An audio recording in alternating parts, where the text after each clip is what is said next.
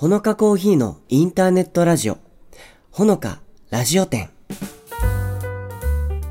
この番組は森の都仙台にコーヒーショップを構えるほのかコーヒーラジオ店、店長ことナオポップとオーナーで焙煎士の高橋周平がお送りします。皆様からのメッセージをもとに一緒にカウンターで話すようなトークを楽しみながらお送りします。どうぞ皆さんも一緒にコーヒーを飲んでいるようなお気持ちでお付き合いくださいね。本日もお客様がいらっしゃいました。いらっしゃいませ。はい、ということで、周平さん。はい、あのこんにちは。こんにちは。あのね、これ、はい。いらっしゃいませで始まる番組じゃないですか。あーそうですねあの冒頭にカランカランってドアの、今僕らどっちかっていうとカランカランによって外に出た状態なんです。はいはい、カランカランの手前にいますね。そうだ今そのなんだろう音の感じが多分今までの配信分、まあよいあの1年が過ぎまして、はいまあ2年目にこの配信分からいや、あねりがとうございます。入るわけですよありがとうございます本当に皆さんのねあの応援だったりとか、はい聞いてるよってお声もたくさんいただけるようになってきて、はい。その中で1年、えーまあ、24話目かな今日でねこうなっていくわけですけどうん。初めて収録形式が、はいはいまさかの外になりました外だね。今まではなんかこう窓開けて半外みたいなね。そうそうそうそうあったけどもう完全に外ですね、今日は。ここがどこかじゃあちょっと周平さんから教えていただいてもよろしいでしょうか、えっと、ここは富沢本店のはい入り口のえー前にあるテラス席ですね。テラス席。だここで普段そのお客様もコーヒー飲まれたりす。するような本当に入り口そばのはい。テラス席、テラス席でも要はここだけですもんね。そうですね。通常営業でち言えば。ょうどまあ2、3名座れるかはないぐらいのはい。はいちっちゃいスペースですね。もうここにちょっとラジオブースを設けさせていただいて。そうですね。公開収録のような。もうこれご ご近所なんで知り合い通ったらもう全員こうなんかちょっとちょっとちょっとギャラリーになって言いたくなるぐらいの公開収録状態ですけれども、ね。まあ桜の時期がちょっと過ぎてね、うん。えーまあ新緑の季節でこの桜の木も緑に今、そうなんですよね。えー染まってきている時期です。時期ですね。うん。いやーなので今日はこの心地がいい、ちょっと風の音とかね入るかもしれませんが、はい。それはそれで味として楽しんでいただければと思いますが、はい。あのー今日はゲストが来てくださってるということなので、ね。紹介いただいてもよろしいですか？はい、えっ、と、ともみタイプの平野さん。はい、はい、ともみタイプさん。いらしていただきました。よろしくお願いします。よろしくお願いします。ずっと我慢してたでしょ、笑いよ声が笑いが入らないように。いやーでもね そのともみタイプさんは、はい、あのまあ、今回ね、うん。来てくださっている理由としては、はい。まあ、ちょっとあの新しくできた仙台駅店さんに関わってくださってるっていうことで、そうですね。まあ、ちょっとあの配信分でも実はちょっとお名前出したりとかね、はい。してたんですけど、うんうん。まあ、そこに迫るところはちょっと後半ではい。お話ししていきたいと思うんですけど、はい。あの周平さんとともみタイプさんっていうのはもともと面識があったんですか、もともとはなくて、あのインスタグラム上で、ああのはい SNS 私がではい、あの勝手にしはいはいはい。存じ上げてた なるほど。ような形で、はいはい。なんかやっぱりいろんなところでこうフォント、イラストを見かけるようにそうですよなっね。て、うん。で僕もあのお願いしたいなっていうのは前々からちょっと思ってたんですけど、はいはい。あのーうちのねお店に、ね。コーヒーハウスの方に、はい。あのお客様としていらしていただいてる際に、はい。はい。はい。はいあの簡単にねあの、かけていらっしゃったんですけど、私の方からあの、はい。ちょっとすいませんって言ってもしかしてもしみたいな。かしてみたいな。違ったら超恥ずかしい。そうね、ちょっとちょっとした新手のナンパみたいになっちゃいますから ね。マスクみんなねされてるのそっでか、時期的にそうですよね。はいなるほど、それまあはいそれでお話しして、はい。まあ今回の話もつながってるかなと思うんですが、はい。まあ僕もね、でも出会ったのは多分僕長町のうん。あの多分新年会とかだと思うんですよ。あーそうですね。六六年五六年ぐらい前かな多分。あるある長町の新そう。年会とあるとある新年会に、あの出席していたら大丈夫な会ですか？そう大丈夫な会だと信じたいですけど、はい。それね。それがきっかけで、でもまあそのトムイタイプさんとしてもいろいろこう関わらせていただくようになってから、はい。もうだいぶねあのうん。年月は経ってるんですけれども、あの改めてねこのほのかラジオ店でリスナーの皆さんで初めてともみタイプというワードを聞いたよとか、はいあもしかしてあの人かなとか思ってる方もいると思います。はい。でさっきねあの周平さんからもありましたけどそのフォントとか、イラストとかうん。そんなこうワードが出ましたが、うん。まあともみタイプとはっていうところをはい。ちょっとまあ簡単にというか、い。初めましての方にちょっと自己紹介いただいてもよろしいですか？はい、えっ、と私ですね肩書きが文字ばかり書いてるイラストレーターというあはい、キの、ャッチーですねイラストレーターすごくストレートで。はい。なんだけど、文字ばっかり書いてるっていうまあ本当そのまんまなんですけど、あのもうメインは文字です。文字。ばっかり本当に書いていて、うん。でイラストも最近ちょこちょこご依頼があったりとか書くようになってるんですけど、メインはといろんなフォントが、まあ、あの生活してて、うん。パソコンとかあありますよね。看板とかいろんなフォントがあると思うんですけど、はいはい。私の場合はうん。そういう既存のフォントは一切参考にしないで、はいはい。自分でそのまあ例えばどこかで見たものをうん。頭の中でこう再現するとかっていうよりは、うんうんこううん。書きながら生み出していくっていうスタイルでやっていて、ゼロ一スタイルだ。そうです。ん。なので完全にオリジナルという形で書いていてそのフォントをいろいろとこう文字と、えっとうん。文字というか言葉か言葉を組み合わせながら画面いっぱいに埋め尽くしていくっていうのがもともとのスタイルです。はい。めちゃくちゃ難しいよそうね聞いたことあります？他で。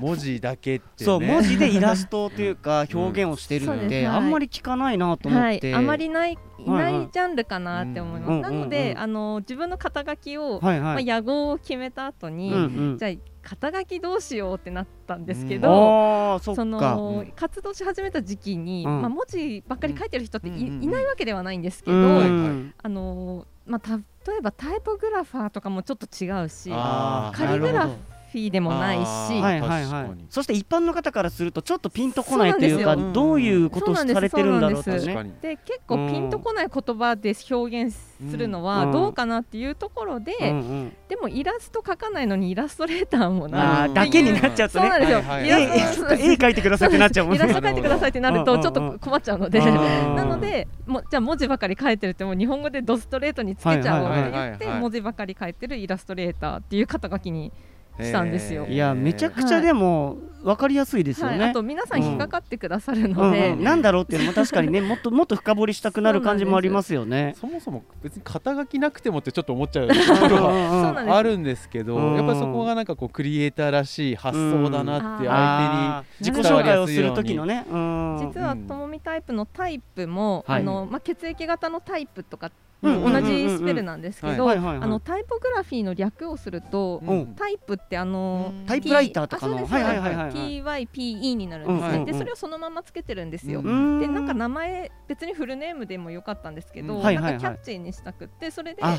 ともみタイプっていう野号にしてるので、うん。あの、はいはい。わ分かる人にはあ、うん。文字のタイプなんだってはいうのがね。はいはいはい。分かると思うんですけどちょっとあんまりみんな分かってくれないので。いやでもうん。なんかそうスタイルスタイルっていう意味とうん。そのねあの文字の意味なんだろうなっていうのはあなんかわかる。よわかるかったでよかった。え直くんはあんの？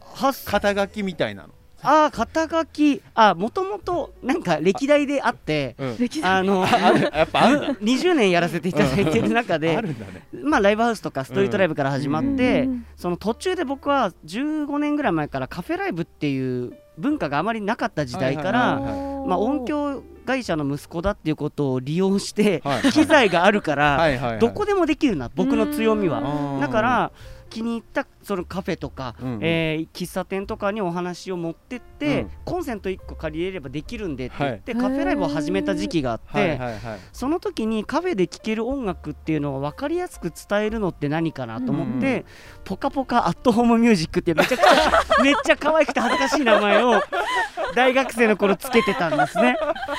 予 そう。想以上に可愛い。だいぶ可愛らしい、まあだから当時つけた21、2歳とか、そのぐらいの時に、そのなんか、へーポカポカアットホームミュージックっていう肩書きで最初始めて、で、ちょっと経ってから、ここ最近、あんまうん。自分から言うことは、やっぱコロナもあってなくなりましたけど、あの旅人シンガーソングライターみたいな形で各地を回っていろんな人に会ってはいろんなものを吸収して歌に変えてますよっていう意味でそういった言葉をでもいまだにプロフィールにそれは載ってるのでなんかそれこそ「お呼ばれ」の番組とかだと、まあ、それを呼んでくださるパーソナリティの方とか、イベントの MC の方がそこを拾ってくださったりはするのでそう。面白いねでもね。うん。二人ともなんかそういう肩書きがあるっていうのが。そうですね、うんでもほのかさんとしてはでもやっぱり社社社風というかその会社のねその、テーマになってる理念的なねそうコンセプトみたいなものはあるけどそうか。看板には出さない。そうか確かに。確かに調べれば出てくるけど、うん看板とかそのなんだろうこほのかコーヒーっていうそのうん。アカウント名にはついてこないですもんね、なるほど。いやなんかー。クリエイターらしい。なんかこう切り口だなと思って今聞いてましたけど。でもそもそも、うん。やっぱり、まあ、イラストを描くとか、うん。文字あフォントなんだなって今多分お話聞いて、うんリスナーの方も分かったと思うんですけど、そもそもなぜそれをやろうと思ったんですか、確かに、うん、あのーもともとちっちゃい時からうん。手を動かして何かを作るっていうのはあ。好きだったんですよ。工作とかうん。絵とか？うんうんうでん、うんと私実は音楽とかもやってたんですけど、結構そういう何かクリエイティブ、うんまあ、今今でいうクリエイティブなんですけど、はいはいはい。そういうこう自分で何かを作ってうん。こう人に見せるみたいなのが多分ちっちゃい時から好きだったんですけど、うんその中で結構絵を描くっていうのは好きなんだけど苦手って言ったら得意ではないというかそうです、ねああの自分の中でね。うまく描けなないそっかそっかきたいんだけどうまく描けないっていうのがあって、で結構そのちっちゃい時って本当になんか才能的に上手い人とかたまにいたりする。んですよ練あーもう習してないのに。要は持って生まれた的なねタイプいますよね。そういう人がなんかちょっと周りにいて、でああそれを見てるとあ私絵好きだけどうまく描けないな描けないしうんみたいなのがあってうん。もうずっと悶々と本当30歳くらいまでずっと悶々としてたんですけど。本当はまあ絵もやりたいというか自分の好き度は全然同じぐらい強いんだけどそうなんですよ。そっかそっか。でただその文字を書くっていうことを意識したのはともみタイプをやる直前くらいなんですけど、うん。それまでにあの袋文字って言ってはあの普通の文字って線だけで構成するのをあのそれをこう囲むように書くとあアウトラインなるはいはいはいはい。あの袋文字を書くのがめちゃくちゃ得意でちっちゃい時から。へ見本えを見ないで書けたんですよなぜか。でそれをずっとひたすら書いてはいはいはい。でなんとなくそれを書き続けてたら、うん。そのいざともみタイプをやろうってなった時にあれ私これ得意じゃないかなって思ってそっか強みが。そっかそうなんですよ。なのでそれもあって、うんうんうん。なんかその文字を始める時に初めて自分があこっちが得意えだなってなったんです自分の持ち味がそこだなって気づいたんだ。そうなんですでそれでじゃあ文字だけ書いてる人って全くいないわけじゃなくて、うんうんうん。あのちょっと有名な人とかやっぱいたんですよそあなるほどはいその世界でもね。そういう方の作品とかを見て、うんうん。であこれだったらちょっと真似したりとか、はいはいはいはい。できそうだなって思ってやってみたらやっぱできて、へーあ すごい。すごい。できたんですよ。うんでできちゃったってでこれでも真似っこだと自分の作品にならないじゃないですか。あそっオリジナリティっていう意味だよね。あの別にそれでこう例えば独立しようとか、何か売りたいとかっていうわけだったんじゃないんですけど最初はね。なんかこうそしたらあれいろんなフォント作ってみたら面白いかなと思って作ってたらうんどんどんどんどん本当に30個くらいあっという間に作れてへ30個っていうことはあれですもん30文字じゃなくてうん ああからお和音の「お」までのアルファベットとか。そうあそうそうそれが全部1.1フォントですもんね。そうですそうです。すごっ。でそれをなんか書けるなって思って、じゃあこれをどう活用したらいいかなってなった時にこうあの重ねて描いてる人がいたんですよ絵をなんて言ったらいいんですかね。うん。一つの絵をこう描いた時に、はいはい。例えば人の絵を描いた上にうん。文字を書いたりとか、ああなるほまたさらにどなるほど違うなんかはいはいはいはい。小物を描いたりとかする方はいがいて、あこうやって重ねるやり方って面白いなって思った時に、うんあ本当全部組み合わせてくっつけちゃえば面白いじゃないみたいなはい感じで、画面埋ねめ尽くしたらめちゃくちゃ可愛いじゃんっていうのが始まり、ああそれでよく見るあのイラストというかそうそうなんですはいはいはいなので結構生まれ方はなんか流動的というか、やっていろんなことやってみはい。はいたはい。その自分が感じたインスピレーションのままに手を動かしてみてそれこそ。そうです。そして見てみたらあれこれ可愛いじゃんみたいな。ででもそこから一気に楽しくなって、うんでこうガーって書いて作品としてはい、う売ってみようってなったのが始まりです、え今認識してる限りでいいんですけどーどんぐらいのフォントを今まで生み出してきたんですか、さっき30だったじゃないですか、はい。実はですねあのフォントの本を作りまして去年あそうだ。おーおめでとうございます。そうだ。自費出版で、はいはいはい。はいあのフォント集っていうのを作りたいと思った時に、それは133あるんですよ。でも実じは辞書ですもんそうなんです。でもそれよりうんある。んですね、そうです実際問題。あー絞ってそこに。そうなんです、うんでもうちょっとキレがないなって思って、あとページ数の兼ね合いとかを考えて133で1回ストとップまあ第一弾としてね。そうです、はい。でまだ生みあの結構皆さんこんなにあってすごいですねっておっしゃるんですけど、意外と応用で1個のフォントからうん5個くらい派生できるんですよ。かいわゆるなんあのゴシックってよく聞きますけど、はい。ゴシックでもなんとかゴシックみたいな感じでい。ろいろありますよね。なので意外と派生できるのでそれをやっていくと、まあ、多分200くらいはざらっと作れるとは思うんですけど。その一族が生まれるわけですね、そのフォントの。はいはいなるほどね。なのであのーなんか大体多分どうぞ。全然大丈夫ですよ。今お客様がですね、はい。あの車を止めるのにここは止めていいのか。はい。そ営業しているのかと。そりゃそうです。営業しているのかと。そりゃそうです。全部こっちの問題です、はい。ちょっとあまりにも気持ちよくてねここでちょっもう。いやー。収録をさせていただいでもねますけども。本当にたくさんのフォントを生み出してきているともみタイプさんが、はい今回仙台駅店さん。にどのように関わってくださったのかはいっていうところを詳しくちょっと後半も聞いていきたいと思いますので、はいぜひ最後までお付き合いください、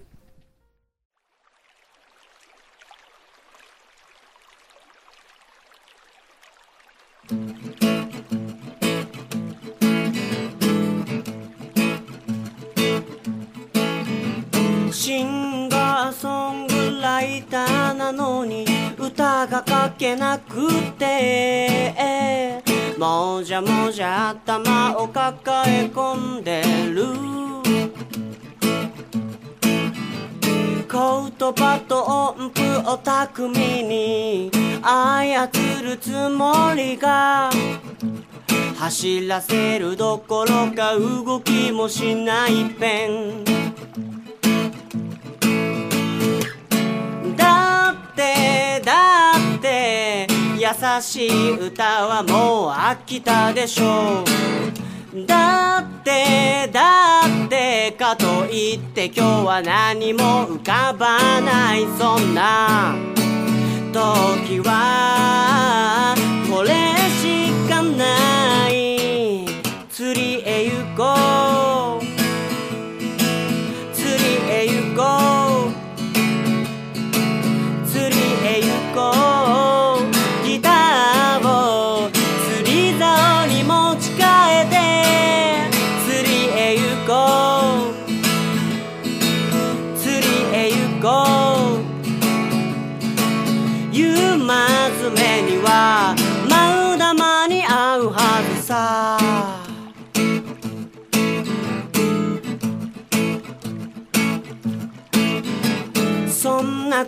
い顔しないでよ。真面目に言ってるの。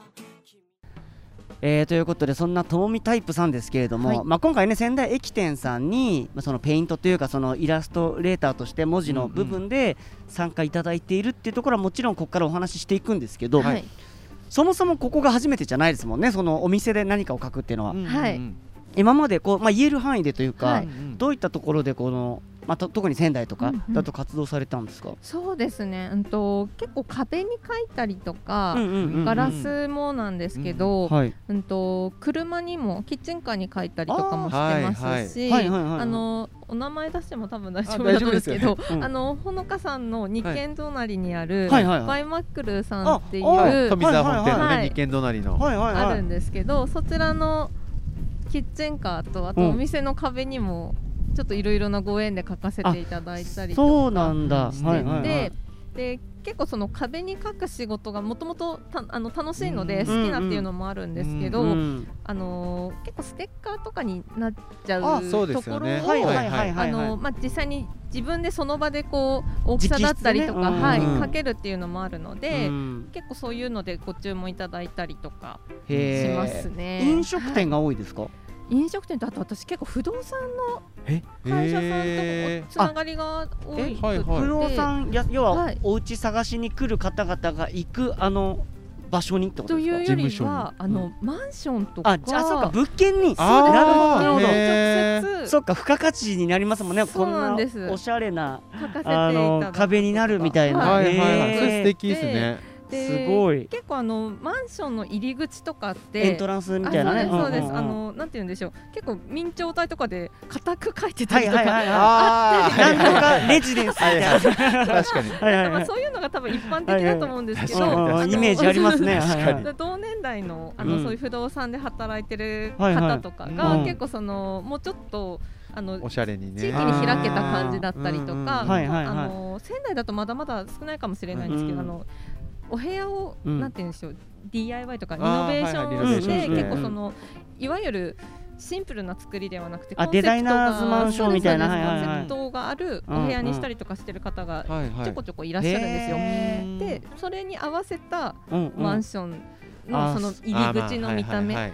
いやそれめちゃくちゃいいですね。うん作ったりとかあとうん。一番今までで面白かったのは駐車場にうん文字書かせてもらって。駐車場のえはい。どこにですか？それもマンションの敷地なんですけど、はいはいはい。はいあのマンションの駐車場に数字書いてあるじゃないですか。はいはい。1番2番ね。そうです。んで、あの数字が消えかかってて、うん。はいはいはい。どうしようかなってなった時に、うん。ともみタイプのフォントだったら面白いよねっていうあ話をいたあだい確かに。て、初めて道路に書きまでもした。その発想してねくださるうん。そのクライアントさんのなんかなんだろうこセンスうね。面白いさをこねうちゃんと提案したいっていう方がいること自体がまず嬉しいですよね。そうなんで。私一人でやっぱり発想がそこに及ばないっていうのもあるんですけど逆にそういうのうん。をできますかっていうふうに言われると、なんかじゃあちょっとやってみたくなっちゃうっていうのと、ね。なんかできないですって言いたくなくって、できるだけこういう形でやれますっていうのを言いたいので、うん結構そういう変わったところで書いてることが、前例がないところに作るっていうね。そうですね、が多い。いですかね。結構体勢きつそうですけどね確かに前かがみ前かがみ。大変で、なんかもう本当に結構股関節が やられてしまって、具体的な部位までありがとうございます。二日三日ちょっともう歩くとき変な体勢になっちゃうくらい。ちょっとガニ股になっちゃうみたいなねそ。うなんですよ。ハードですね結構しんどかったんですけど、でもなんかやっぱりその、なんていうんですかね、普通の既存のフォントじゃないので、もうはい。はもう完全に私がいつも書いてるフォントで書かせていただいたのうんうんうん。で、はいい。うんなんかこうおもし面白いというか、うん。見ないですもんね。そういったですよね。駐車場もね。はい、そんなことをはい書かせていただいてます。いやそんなともみタイプさんがまあそのほのか仙台駅店ほのかコーヒー仙台駅店にその今回まあ入り口からというかねもう外観ですぐ分かる場所からね。中に入ったところまでうん。まあ何箇所かねこうやってはい。ともみタイプさんがいらっしゃるというか そこにともみタイプさんがあるみたいなねはいはい。場所があるのでまあまずはねそのどこにどんな施しをされたかっていうのをちょっと教えていただいてもいいですか？はい。はい。えっとファサードあの入ってはい。正面のガラスのガラスのサッシのはい。ところですね。そこにあの大きくあの文字を書いていただいたっていうところ、うん。でそこがまずメインになります、はい。はい。でもう一個そのコンディメントって言ってその返却台のうんうんうんうん。ところですね、そこにもこうプレートのところに、はい。えーここにはこれを捨ててくださいっていう、プラスチックとかね、そういうね、うんうんうん。そういったところをもう書いていただいた。はい。ところですね。えーだから僕そのさっきの話でともみタイプさんも言ってたシールになりがちってうん言っなんですよ。ていたまさにそのガラスのところってそのイメージじゃないですか、はいはい。カッティングシートそうカッティングっていうんですかね。ね。あれでやっぱりやってる、まあ、別にそれが悪いとかではなくてそれが一般的なイメージがあるので、はいはい。それを直接書くって、うん。なかなかなそれの利点としてやっぱりなんか店の中から見ても立体感があるというか、そうですね。んんんオーダーというか結局ともみタイプさんが今までやられてきたそのうん作例とかって多分そのインスタグラムとか、はい。い、ろんなそのあこのお店もそうなんだねとかっていう話の流れで、はい。周平さんもなんとなくこうイメージとかこういうの書かれるんだなっていうのはなんとなく分かっていた前提で、はい。ご自身のお店に書くってなった時に結構そのオーダーというかこんな風にしてほしいみたいなイメージがあって始まったのか、それともまあこの場所でこのぐらいの大きさだけみたいなところからもうともみタイプさんにお任せしたのか？あー最初は結構その枠を広げてというか、はい。い、ろんなパターンのフォントをこう作っていただはいく中で、はいはいでまあだんだんこうコンセプトとしてうん。北欧のかっこいい感じでうん。最終的に行こうと思うんですっていう、前の段階からね打ち合わせ、はい。ご同席いただいて、うんうんあのいたのでまだぼやーっとしてる段階から相談に乗っていただいてたので そのぼやーっていうのがだんだんほどね。解像度が上がってきて、うん。あと北欧のかっこいいイメージでっていうところで、ちょっと文字の方もそのかっこいいスタイリッシュな、はいはいはいあはい。のフォントうん。をちょっとベースに、はいはい。あの書いていただこうということで、それでちょっとお願いをして進めてっていただきました。ーあの文字のはい。文文章っていうか言葉？言葉自体は、そのお店からのこうこういう言葉で書いてほしいっていうのはオーダーがあったんですか、そうですね、うんうん。あの私とその設計に関わってくださったあはいはいはい。方と相談しながらうんうん。なんですけど、はい。まあ、今回その北欧っていうことでうん。一番特徴的なのがそのフィーカタイムっていうふうにそうですよね。あの言葉やっぱ目引きますよね、そうですね、ん。北欧の方でそのコーヒーとスイーツを、はいはい。あのー食べるそうのん、時間ということでフィーカタイムというふうに表現するんですけ そどうか、うん。それをちょっと入れてるっていうのが結構特徴ですかね。うんうんうんでも実際このなんかお店のその文字を書くっていうことは多分トーミタイプさん的にも初めてのことではないと思うんですけど、そうですね。はい。今回のまあその仙台駅店はい。をまあ完成にこうどんどん近づいていくその期間があったと思うんですけど、まあその中でこう起きたちょっとこれはい。これ大変だったなとか、あとはここちょっとポイントで自分作者としてはい。ここちょっと見てほしいなみたいななんかそういう自分的なそう思い入れを聞きたいんですけど。そうですね、うん。まず最初にお話しいただいた時に、もう本当にあれですよね、ざっくりとした あの設計図、図面とかは、あの拝見したんですけど、うんその家具だったりとかもちょっと決めてる状態でお話をはいただいてたので,、結構その私書くそういうお店に書くときって、うん。結構お店が出来上がった後に営業した後にここでポイントで入れてほしいって言われることが非常に多くって。であの実はこう新規でうん新しく始まるお店に書くって結構レアケースなんですよ。そうなんですそうなんですよ。なので、うんうん。普段だとこうお店の佇まいとかを見て、うんうん。あこういうフォントで、こういうサイズ感でとかっていうのを考えてるのがそのそうなんだ。じ実物がうん図面上だけだったってはいうはいところが結構そこがなかなかイメージするときにちょっと苦戦したところでもあるんです。じゃあまあそっか本当にできているお店が例えばリニューアルするよとかさっきの駐車場の話じゃないですけど、そうですそうです。何かこうじゃあこういうタイミングで新しい雰囲気にしたいなみたいな時が多かったんですねそうなん今までは。なので、うん。結構新しくオープンするってなった時に、うん。その共有はできてるんですけど、はい。やっぱりこう空間として見るのが物理的、物理的なね。キャドのその、うんなんていうか一箇所のキャドのうん。画像とかしかないと、やっぱりこう、結構イメージって難しいじゃないですか。すべてそこ以外の景色も含めてのそうですデザインがね。はいありますからね。なのでそこを結構想像力を働かせるのがうん。結構苦戦したかかなっていうのがガラスですからね、向こう側のに席が空間があるので、でこれが多分壁だったらまたそうですね。すごいイメージつきやすかったんですそっけどかそっか、あくまで空間のまあその溶け込み感がまた変わってきますもんね。壁とガラスってなるとね、確かに。であと結構文字自体もう。ん。はいはい。結構時間をかけたっていうのがあって、で結構スタイリッシュなうん細めのフォントにしたんですよ。で、はいはいはい。今回今まで書いたことないタイプの実はフォント、えおしておてーそっかそっか、はい、うんうん。ちょっとぜぜひ近くで見ていただきたいなって思うんですけど、はいはいその上の部分あの、うん。メインのところそのフィーカタイムとか、ランチタイムとかっていう、その上に、うんスコーンコーヒうんーとかって書いてるんですね。でそこの小さいのですけど、うん。そこもすごい見てほしくて。可愛いですよね、あれ？あれって脚脚立で書いたんですかあれは？ああもう本当に股関節が心配です あらゆる多分角度から確かに。筆圧とかもあるじゃないですかあれって。やっぱり。で、うん。結構そのガラスのすごい難しいところって、照明が、うん。あの後ろから入るとはいはいはい。透けるので、で今回ゴールドでちょっと技術的な話になっちゃうんですけど、うんうんゴールドの塗料って金粉みたいにこう粉あなんですよ。ちょっとこうキラキラこうするイメージありますもんね。通の塗料だと、あの馴染みがいいんですけど、はい。ゴールドってその筆で描いた時に、うん結構その金粉ののりが結構はいはい難しくって、そでそれが後ろから照らされることによってうん。まだらになっちゃうことはいはいがあるので、すごいそこの調整を時間をかけたのうで。ん。近くで見るとすごい筆跡とかも、はいはい。あの確かに。まあ良さなんですけど、はいまあ味ですからねそれはね。はい、でうん。それでサインペイントっていう技術になってくるんですけど、後ろから見て、あの表から見るとそこまでわからない。ですけど、はいはい後ろから見ると筆跡すごい分かって、わかりますわそれかります。がすごいこう逆に見たくなるねこの話聞くとね。ぜひ後ろからも見ていただきたい。そうですうんね。席がちょうどね、カウンターの席がうん後ろから見える席がありますので。いやーぜひぜひまあでも本当にこの仙台駅店さんで、あその今のねずっとこうガラスの部分のねお話をこうしてましたけれども、あの返却口のところの、その合計何個ですか？あそこのエリアで言うと。三つ書きました。はい。うーん。でまあ、かえだ結局返すってことはもうお店から帰られるタイミングで、はいお店のもちろんその入り口入る時にもともみタイプさんのなんだろうデザインでね。お店の雰囲気を感じながら注文してで店内でってなった場合は、うんお食事とかコーヒー楽しまれた後にごちそうさまでしたって返す時にまたそこでそのお店ならではのというか、はい。うん唯一無二のところでなんかこう送り出される感じというか ね。もちろんスタッフさんのねありがとうございましたみたいなね、うん言葉もそうですけど、はい。まあ、そういったこうみんなで作っているっていうそのうん。お店のなんかこう温度感というか、はいっていうのを感じれる部分にまたそこの施されてるっていうのはやっぱ見てほしいですね。はい。そうですね。う。ん。ちょっとしたところですけどね、やっぱちね。ちっちゃいスペースなんですけど、はいそこにすごい個性がうん。現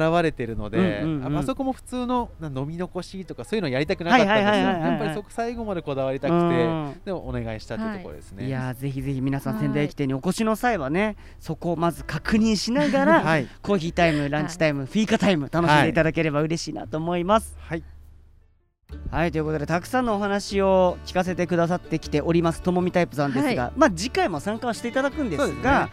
あの今回のねこのタイミングで何かこう実際にまあお店にねもちろん行っていただいて、仙台駅店さんであここの部分かみたいなやっぱりそこの確かめはしていただきたいですけど、そうですね。ぜ はいともみタイプとしての何かこう活動の予定があるということなんですけど、はい。うん。えっ、と6月の2日からはい。5日の4日間なんですけれども、仙台フォーラスのはい。地下でポップアップをやることに、ひなりましてはいはいではい。えっ、と文字の話ばっかりしてはいたのに、はいはいイラストの展示をするっていうさっきになんか振りだったんですね。そうそう 実は文字、はい一旦そのイラストメインじゃなく文字にしたという話はいをここまでして、でもイラストもはいやられるんですね、す。今は。はい。でまあへちょっといろいろ経緯があって、はいはいはいはい2月に個展をあしまして。エイトブックスはい、さんで、そうです。はい、ありましたよね。いただいたんですけど、うんうんうんあの、まあ、そこは本当に文字をメインで個展をしてたんですが、はい。その時にですね、あの、まあ、カレーの絵とうん。お花の絵をはい、はいはい。展示してたら、うん。文字よりも 褒められるという 何よりも褒められたのがカレーなんですけど、まあ、僕もカレー美味しそうってすぐ言いましたね。まあ目立ちます。からね。文字の中にね、たいなラストあると感じだったので。そう多分新鮮だったっていうのもあると思うんですよね、やっぱ文字の方だっていう、やっぱりもともとの情報で会いに行ってる方が多かったとイラス思うん。で、ト描けるん。だって言われることがすごい多かったん。ですけど、まあ、その個展終わったくらいの時に、はいはい、こん。なに褒められるん。だったら、うん。ちょっとイラストで展示やってみたいなっていうやっぱりそのうん。はいそのスタンスはやっぱずっと変わらないのがいいですね、なん。かはいいけそうだと思ったら行くっていう。でこの熱がちょっと冷めないうちにやらないと多分来年とかだともうやらないだろうなと思ったので、まあ、その結果、まあ、タイミング的に、うんと今、えー、と北仙台の方にあるパン屋さんで、ゴールデンレシオさんっていうお店さんで今パンの絵を、えー、と展示させていただいてるんですけれども、それと別にお花もどこかで展示をやりたいなって思ってたタイミングでお声がけいただいて、あそれがフォーラスさんで。そうです、はい、でへフォーラス、まあ、多分仙台住んでる方だと、うんうん。行ったことある方の方がほとんどだとそう思うんですけど。うんうんあの地下にあのグリーンがこうわさわさしてるうん。吹き抜けのうんところがあって、あの螺旋階段になっているところですそうよね。です、うんうん。そこで、えーせっかくグリーンもいっぱいだし、じゃあうん。お花のイラストぴったりだなあということで、お花とグリーンのイラストをメインとした展示販売をしますので、はい、すごいですね。いやあそこいい。僕もはい。実は一度歌わせていただいたことがあるんですけど、すごくちょうどいい空間ですよね。おしゃれで、はい、その広すぎて見るのに疲れるような広さでもないしそうなんですよ。一つのどっかの場所に立って見渡せる楽しさも絶対あると思うので,、で近づいて実際まじまじと見ることももちろんできると思いますし。はい、そっか。じゃあそのエリアにね立ち寄っていただく分にはもちろん無料はでい、もちろ見てい。ただいて、はい。基本的にはあれですか？フォーラスさんの開店時間というか、はい、そうです。10時からうん8時、ずっといるので、そうか。いや今、はい。ずっといるわけではないのでっていうのかと思ったら ずっといるんだ。あの全部お会計とかも自分でやらなきゃいけない。あーそうでなんですねはい、ずっといますので。ワンマンライブですね。ずっと4日間ずっとやってるので、そうか、はい。2日からの4日間、はい。もうフォーラスの地下のそのエリアに行っていただければ、はい。作品も見れるし、ご本人にも会えると、そうです。はい。い。いですね。そして気に入った作品があったら買買えちゃうという。はい、まだ2点くらいしか書いてないですけど、必死必死に書かまあないといけないです。ねその収録段階でいうとまだ1か月半ぐらい、ね。ど緑に、なっちゃいますそうあります なるほどね。急いやーでも、はい。このなんだろうパターンというか、うん。絵をメインで、はい、その個展というか展示会そのポップアップをそのするっていうこと自体はやっぱりここ最近のともみタイプの動きとしては珍しい。そうですね、うんうん。もう本当に文字だけしか書いてきてなかったっていうのもあるんですけど、あのまあ、イラストといっても、うん。例えば本にちょっと載せたりとかはあったんですけど自分の作品としてちゃんと絵を描くっていうのが、うんうん。本当に今年に入ってからが多いので、うんただあの文字を捨てたわけではなく、一応あのタイトルにもフォントって入れてるので、文字もちゃんと入ってます。花だけのイラストでは。うん絵だけではなくて、はい。そこに文字を。オリジナルフォントで文字がはい。載ってる、はい。なるほどね。ちょっとともみタイプじゃなくなりましたそうそう。ななんだよってなっともみアートなし。ちょっとそこは入れて、はい、そっかそっか。書く予定なので。なるほ。どね。い。やではではまあねそのもう少し逆に先だからこそスケジュールも立てやすいかなと思いますので、はい。6月2日からの4日間仙台フォーラス地下で開催されるポップアップ、えーぜひ皆さんその開店時間10時から8時までの間、はい。あの長い時間空けてらっしゃいますので、えーお誘い合わせの上もちろんそして一人でも、はい。えー会いに見に行っていただけたらと思います。はい、お待ちしております。えーではちょっと来週あの次回分ですか、はい。えー次回の配信分でももうトンミタイプさんにはこのテラスに残っていただき、はい。えー風に吹かれながら、はい。え一緒に楽しい話していきたいと思いますので次回配信分もお楽しみにしていただければと思います。えーそれでは今回はこの辺でトーミタイプさんはお別れしたいと思います。ありがとうございました、はいありがとうございました。ありがとうございやしゅえいさん。はいいい具合にこれ鳥鳴いてますよ。ねチュンチュンチュンチュン言ってもうね本当にやっぱりこのロケーションもちろんそのうん。ちょっと前までは桜の時期でこの富沢本店っていうのはやっぱりそこがまた見どころというかこの時期はやっぱり桜を目の前で楽しみながらゆっくりコーヒーが飲めるっていうのは一つのこうポイントだと思うんですけどやっぱり桜の後のこのそれこそね緑の話も今日出てますけれどもうん新緑のこの木を見ながらそしてダル川沿いのこのねこそう緑たくさんありますからうん。ここでコーヒー飲む時間がまあ贅沢だなと思いつつうん。ここで喋れる日が僕は来ると思ってな しかも今日来てから気づきましたからね。来てから決めましたからね。そう。そそもそもはまあ一室をちょっと借りて、そうですね。今日は撮ろうっていう話でうん。待ち合わせして、僕が車でこのブーンって来たら、はい。あの今日のゲストのともみタイプさんと周平さんがテラス席ですごいにこやかはいにしゃ判断をしてま喋したってるから、はいあなんか休憩してんのかなと思ったらこのままここで撮りましょうということで今日はね。か実は、うん。あのこの時期のはい。ここのテラス席が一番こうほのかの全店舗合わせて、うん。私一番この空間が好きで。いやいいですよね。この時期がいいんですよね。桜の時期ってそれはそれでいいんですけどもちろんね。やっぱ賑やかなので、やっぱりこうちょっと落ち着いて、おね穏やかに過ごせるっていう意はい味ではね、で気温も上がってきたこのタイミングっていうのが一番やっぱり好きだなって思います、ね。何せ T シャツですからね T シャツですね今日ね焙煎終わりで来たんでね。ね。もう暑くて仕方がない。そう本当に。でもまあこのいい空気感で次回分もなんか取れそうな気がしますので、はい。ぜひ次回も皆さん聞いていただければなと思います。えそれでは今回はこの辺で閉店したいと思います。周平さんありがとうございました。ありがとうございました。たった一目もりたって譲れない